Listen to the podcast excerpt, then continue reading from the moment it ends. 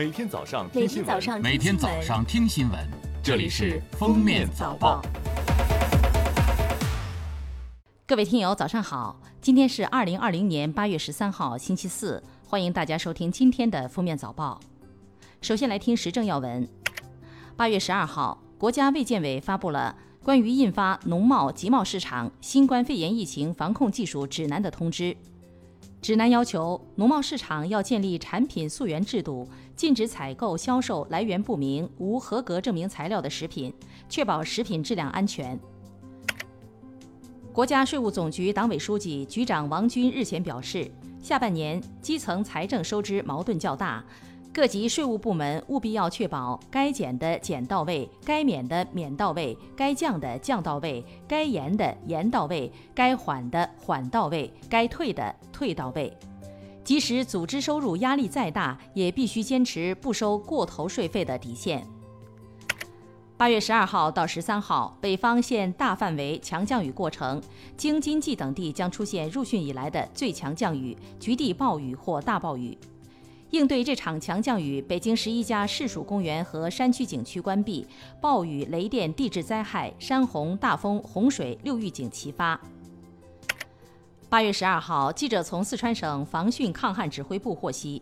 据初步统计，强降雨导致成都、德阳、绵阳、广元、雅安、眉山等地十点七万人受灾，转移安置群众四万人。雅安市十一人因灾死亡失踪，六人死亡，五人失踪。下面是今日热点事件。八月十二号，央视新闻发布消息，痛批大胃王吃播秀浪费粮食。央视新闻称，世界七十六点三三亿人口中，至少还有八点二亿面临饥饿，相当于世界上每九人中就有一人挨饿。现在有些所谓“大胃王”吃播秀更是浪费严重，有的甚至吃了再把食物吐掉。珍惜粮食，拒绝浪费。八月四号，结束了长达二十六年九个多月的监禁，背负故意杀人罪的张玉环终获改判无罪。网上很多好心人建议为张玉环捐款。十二号，他的大儿子张宝仁代表全家发声称，不接受任何形式的捐款。他说：“我们家不会接受任何形式的捐款，因为我们是普普通通的农民，没有做出什么贡献。最基本的原则就是无功不受禄。”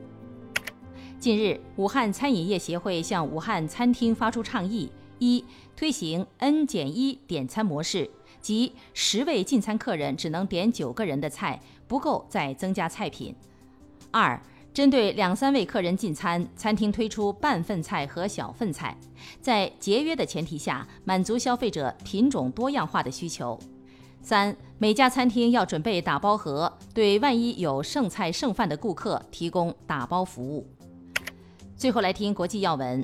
十二号，亚足联宣布，国际足联和亚足联共同决定，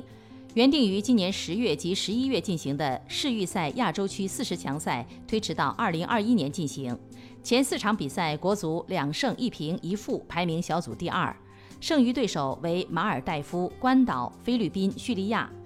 根据规则，八个小组第一和四个成绩最好的小组第二将晋级十二强赛。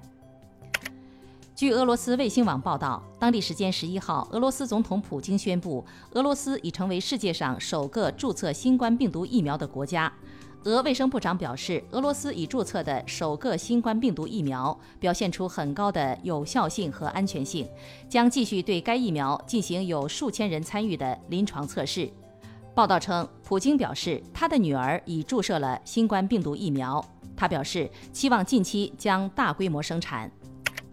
在纽约联合国总部因新冠疫情向公众关闭五个月后，联合国自十一号起推出虚拟游览项目，使世界各地的游客足不出户就可以实时领略纽约联合国总部的风采。联合国游客服务处十一号发表新闻公报说，这一虚拟游览项目目前仅针对团组，不仅提供不同语种的导游带领游客进行虚拟游览，游客还可以邀请联合国事务专家进行专题讲解。每个团组人数限定为二十到三十人，六十分钟虚拟观光费用为两百美元，九十到一百二十分钟虚拟观光加专家讲解费用为三百美元。当地时间十一号，美国民主党总统候选人拜登发推宣布，来自加利福尼亚州的参议员卡马拉·哈里斯为竞选搭档。哈里斯是印度和牙买加混血，中文名字为贺锦丽。美国全国广播公司报道称，如果拜登胜选，哈里斯将成为美国首位女性副总统、黑人副总统以及亚裔副总统。感谢收听今天的封面早报，明天再见。本节目由喜马拉雅和封面新闻联合播出。